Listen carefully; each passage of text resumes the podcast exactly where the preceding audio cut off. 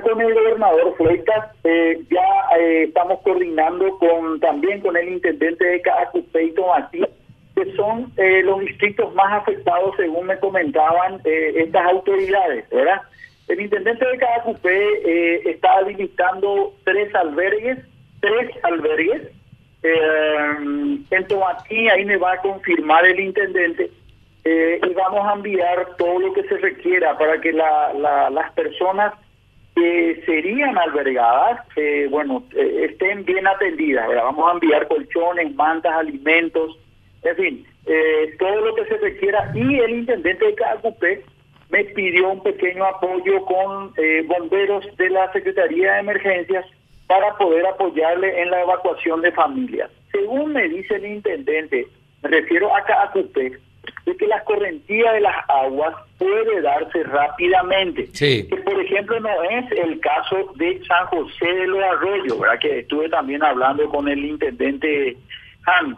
El, el, el, el problema de él es un sector que quedó, creo que por un empedrado, una ruta, quedó con efecto palangana. Entonces me dice, tenemos el desagüe, pero el agua está corriendo muy despacio.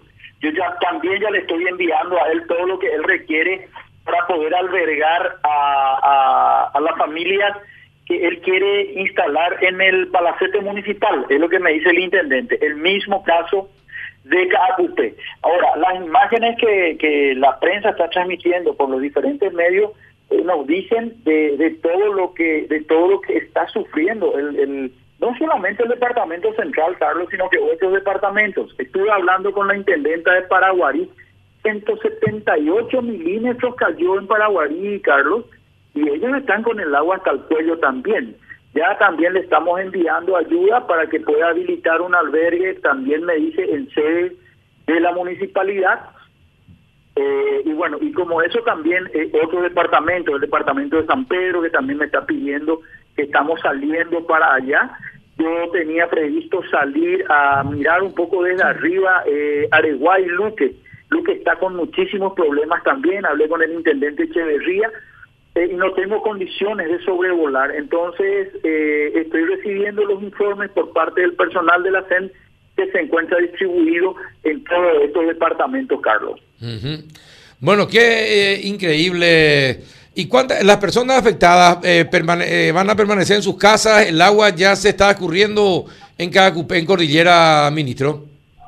Bueno, eh, te, te, dio lo que me dijo el intendente, ¿verdad? Él espera que las aguas escurran rápidamente.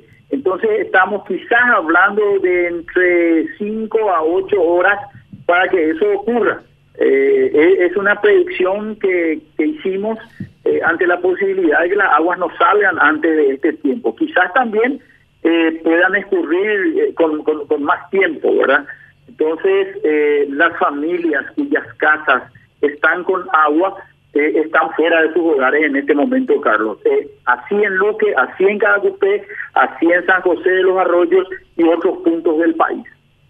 Ministro, buenas tardes. Adela le saluda. ¿Qué, qué piensan hacer? ¿Cómo estás? Súper, súper bien. Estoy ya en este horario ahora, así que vamos a encontrarnos por aquí si Dios permite. Excelente, me em, queda tu órdenes. Ministro, ¿qué van a hacer a partir de, de todas estas eh, situaciones muy, muy difíciles, muy complejas, eh, de muy alto costo que va a significar todo esto? Trabajar, tener que trabajar, yo creo que con la Intendencia, la Gobernación, el MOPC, para dar una solución definitiva, porque esto dice que se avisora que va a ir por más tiempo y se van a seguir destruyendo más calles, más caminos, la gente va a estar también más afectada. Bueno, a ver, eh, tenés muchísima razón con, con, lo que estás mencionando. Eh, y lo que ocurrió ahora es que, bueno, aparecieron eh, en carne y hueso, por decirlo coloquialmente, eh, todas aquellas amenazas que estaban latentes en todos estos territorios, ¿verdad? Entonces, primeramente, partiendo de estos hitos disparadores, ¿Qué es lo que son los hitos disparadores? Un análisis profundo de que a partir de cierta cantidad de lluvia, eh, determinado territorio eh, es, inundado. Entonces, los municipios tienen que hacer un análisis profundo. En primer lugar, eh, quizás modificar o arreglar o, ver qué hacer con sus planes de desarrollo, si es que los tienen, ¿verdad? Entonces, partiendo de ahí, ellos tienen que ver si, si algún territorio de, su distrito es o no es apto para el asentamiento humano. Y fuere apto, eh, analizar qué tipo de, a qué tipo de amenazas está expuesto este territorio y para corregir lo que pudiera ocurrir, a lo mejor se necesitan dos grandes decisiones. Una es eh, prohibir el asentamiento humano en territorios que están amenazados por algún tipo de evento. O una segunda opción y chance es ver qué tipo de inversión pública se puede hacer para la protección del asentamiento humano. Llámese diques, eh, eh, muros de contención, canales de desagote, pero y esta inversión es solamente pensando en este tipo de lluvias, las cuales creo yo, no soy especialista en el tema, van a formar parte de una nueva realidad nuestra. Y eso significa que tenemos que empezar a repensar desde los modelos constructivos y las soluciones viales que vamos a darle a nuestro país en el contexto del desarrollo que buscamos nosotros. Bueno, eh, complicada la situación. Aparte de Cordillera, eh, ¿qué otras zonas eh, con muchos problemas por la lluvia, ministro? Tenemos eh, la zona de Areguá, tengo Luque, tengo San José de los Arroyos, Parabarí, que está también con con muchos problemas. Maciel, desde Guairá también hablé con el intendente, me dice que están creo que con 70 o 85 familias con el, el, agua dentro de las casas. Entonces, eh, estamos en todos estos lugares eh, prestando la ayuda o enviando la ayuda que se nos requiere, Carlos. Yaguarón también, ministro. Yaguarón también, sí, sí, sí. Acá tengo, tengo acá dentro de, de mi... De mi que, no, no siempre se hizo sentir allí, ¿verdad? Yaguarón, Paraguarí, eh, Tomatica, Acupé, San José de los Arroyos, y así vamos, ¿verdad? Eh, y la asistencia que continúa aquí también en, en, en, Asunción, eh, en ambos bañados, ¿verdad? Eh, ahora, por otra parte, ministro, ¿qué va a hacer Emergencia Nacional para la logística de las vacunas?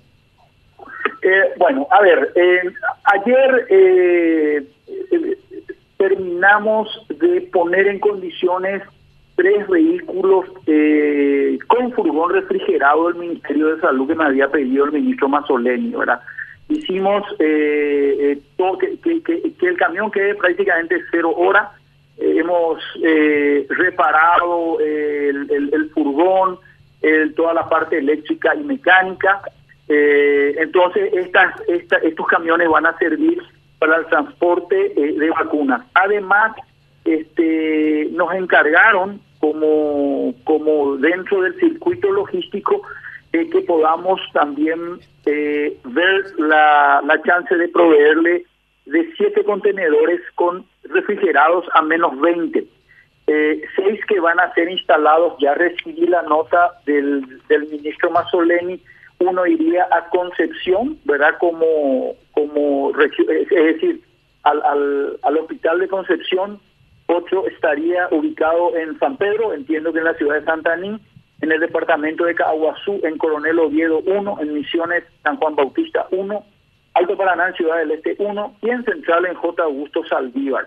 Esto es el pedido de solicitud que yo, eh, que nosotros le instalemos ahí estos containers con menos 20 eh, grados. el CODENA, por, por su parte, ha hecho la gestión con la Administración Nacional de Electricidad a efectos de asegurar que estos eh, estos equipos cuenten con el suministro de energía o en su defecto eh, el apoyo externo de un generador. Entonces, estamos trabajando en la planificación tanto con el CODENA como con el Ministerio de Salud, Carlos. Es una gran responsabilidad eh, que encargó el ministro Mazzoleni a la Secretaría de Emergencias y así también hoy ah, voy a conversar con el ministro Peta para entregarle 300 mil tapabocas para el, el, el sector educación.